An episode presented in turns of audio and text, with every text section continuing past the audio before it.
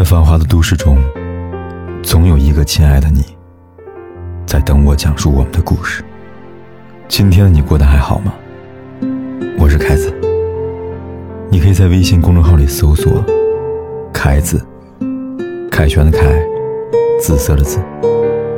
每天晚上，我都用一个故事陪伴你。在众多明星夫妇当中，赵又廷和高圆圆绝对是一对金童玉女。两人因为电影《搜索》相识、相知、相恋后，就大方的公布恋情。国民女神就这样找到了自己人生的伴侣。如果童话的结局是从此王子和公主幸福的生活在一起，那么高圆圆的生活是幸福的。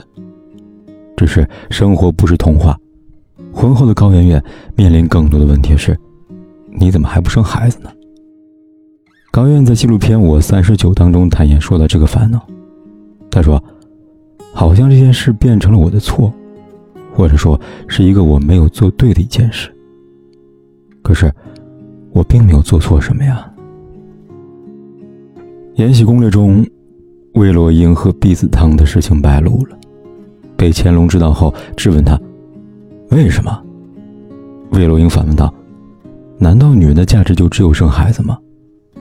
在我们这个社会，一直都约定俗成，把人生的事情当成是女人的责任，比如生儿育女。姚晨也曾在星空演讲里边讲到一个现状，他说：“我生完孩子以后，很多人问我，你是如何兼顾事业和家庭的？可是我一直很困惑，为什么没有人问我先生同样的问题呢？”同样的，高圆圆也被粉丝或身边人问到：“为什么不要小孩啊？”却不问赵又廷同样的问题，为什么呢？只是因为高圆圆和姚晨是女人，所以人们总是把生儿育女这些事情归结为这是他们的事情，和男人无关。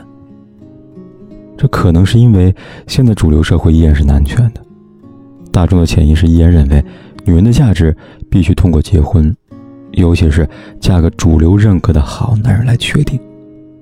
结婚生子很光荣啊。是一种绝对的政治正确，可我感到很悲哀。还记得李银河在《人间采蜜记》当中记录了他小时候发生的一件事情：亲戚的邻居家一心想要生男孩，结果呢生了五个闺女，所以女主人常年待在家里面看孩子，什么也做不了。李银河看到这个情况，开始思考：女人的价值到底是什么呢？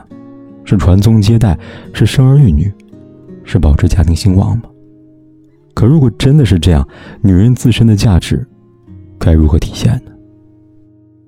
于是，李银河带着自己的思考，在笔记本中写下了这样的话：他是个很好的青年，但现在完全让孩子给拖累住了。人在这世界上能做的事情是多么的少啊！我能比他多做些什么呢？我一定要打破这种习惯的势力。一个女孩不能被婚姻和爱情定义，她需要自由。知乎上有人说，自己是一个家庭主妇，每天在家带孩子辛辛苦苦，既要关心孩子生活饮食，又要陪孩子玩耍，辅导孩子作业，各种辛苦自不必说，但没有人说我是一个好妈妈。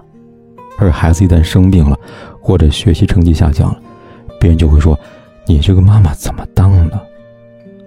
但是，如果一个男人来帮忙带孩子，哪怕偶尔带孩子出去玩一次，偶尔接送两次孩子放学，那别人会称赞他为一个负责任的好爸爸。婚姻是两个人的事情，缺了任何一方都构不成幸福。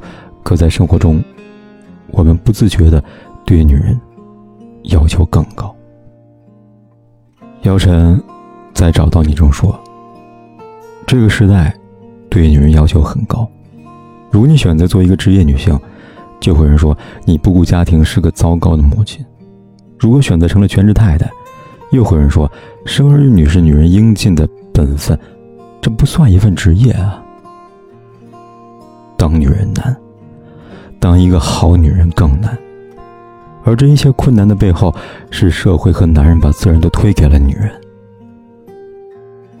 电影《实习生》当中，安妮海瑟薇饰演的女高管朱莲，一个人带领团队开创了时尚购物网站，并逐渐在商海中站稳了脚跟。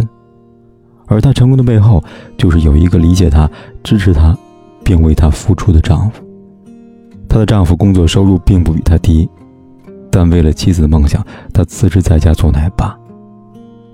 新西兰女总理在任期间生下一个宝宝，面对记者问到事业和家庭，她该如何取舍的时候，她说：“我的丈夫会成为全职奶爸，照顾家庭，而我继续做总理。”所以，并不是女人能力不如男人，而是她想要和男人在事业当中并肩更困难，因为她除了在职场当中拼搏，还要顾及家庭的琐碎。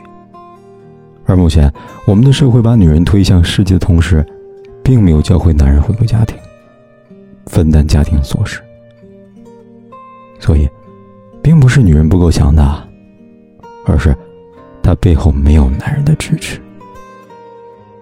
有位学姐曾对我说：“啊，她说，这辈子做的最错的一件事就是结婚生子了，并不是她不爱她的丈夫和孩子。”而是自从结婚生子后，职场当中许多机会都离他远去了。他是一个工作狂，可偏偏不巧，在升迁前夕她怀孕了。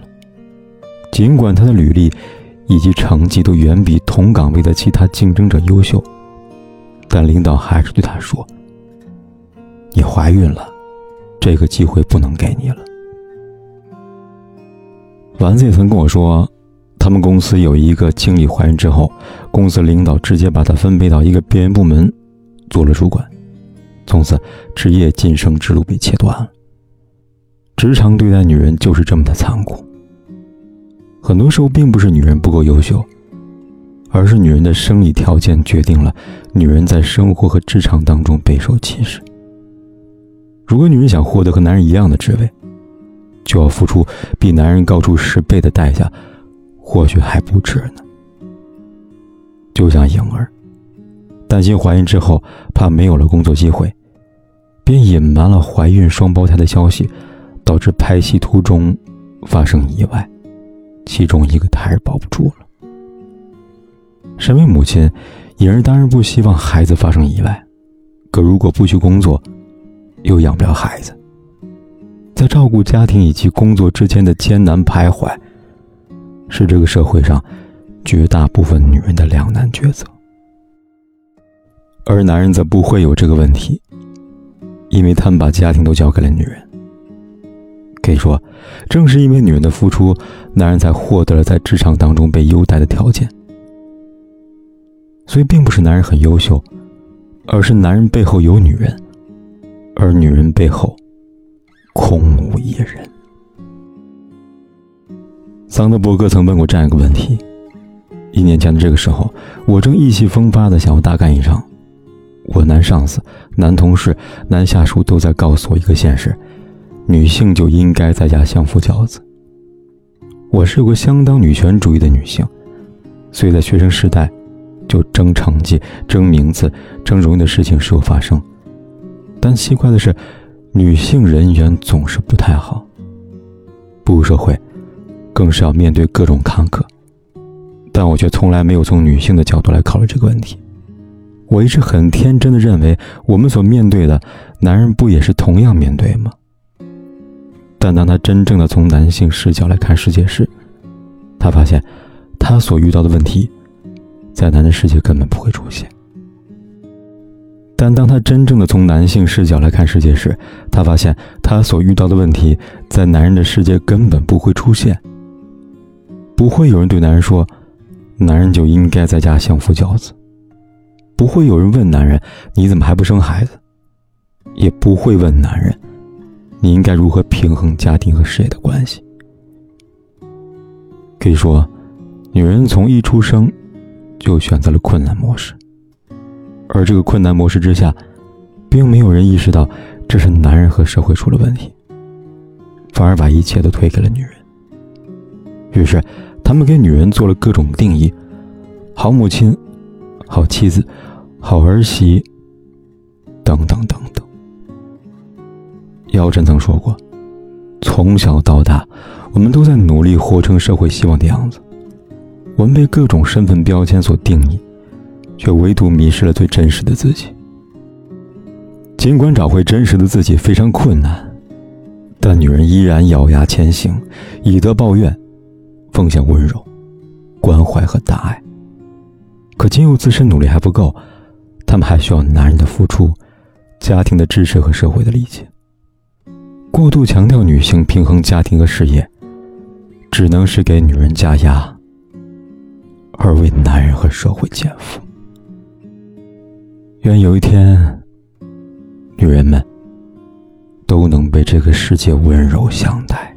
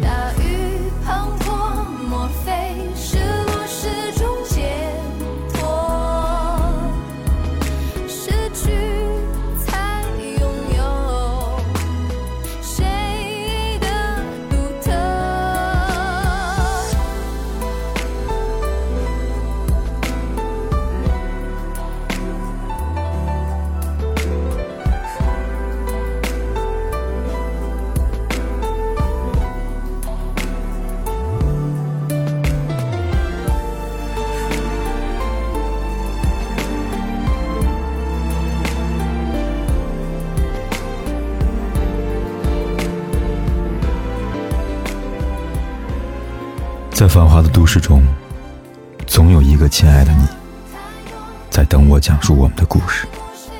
今天的你过得还好吗？我是凯子，你可以在微信公众号里搜索“凯子”，凯旋的凯，紫色的紫。每天晚上，我都用一个故事陪伴。